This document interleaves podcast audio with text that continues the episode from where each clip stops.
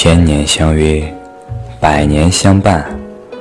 这里是半路笙歌音乐电台，我是仲汉。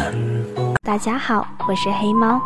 接下来，请欣赏我为大家带来的关于夜宵。大学之前一直生活在贵阳，贵阳是一个吃货的不夜城。相比之下，很多人可能更了解成都、重庆的美食，但我经过对比，发现自己老家在这方面也是毫不逊色。口味方面也是以辣为主，区别于巴蜀地区以香辣为主，我们以酸辣为主。而且说到吃，似乎在华灯黑夜中大快朵颐更有滋味。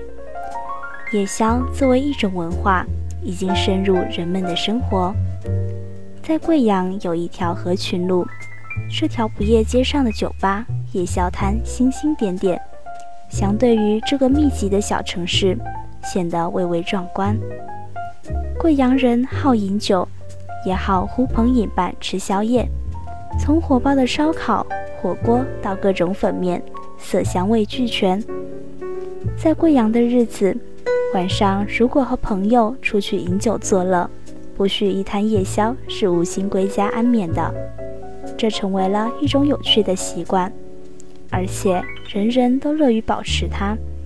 不仅是因为夜宵的美味难以抵挡，还因为喜欢那种朋友相聚的欢乐。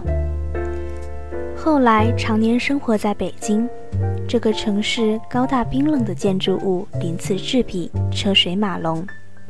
或许是面积实在太大，晚上走在大路上的人很少，吃宵夜的地方也变得零零星星。但生活久了，也渐渐变得习惯。作为一个资深玩家吃货，早已摸透了各种夜宵据点。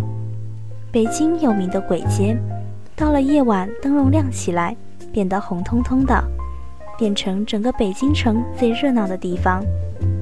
冬天的晚上，吃火锅、牛蛙、小龙虾，醒酒又暖身。喜欢热闹的人一般都会去。当然还有很多别的选择，一些日本居酒屋也会开到深夜。半夜饥肠辘辘，想谈心，想夜聊，就牵着伴侣或约上最好的朋友去捉壶夜酒，好不惬意。科学证明，在夜晚摄入过多的卡路里会直接导致肥胖，减肥的人更是不能去吃夜宵。但身边好多正在减肥的朋友，似乎约着去吃夜宵的频率要高于其他人。事实更证明，很少有人能抗拒夜宵的诱惑，它带给人一种温暖的踏实感，就算是在路。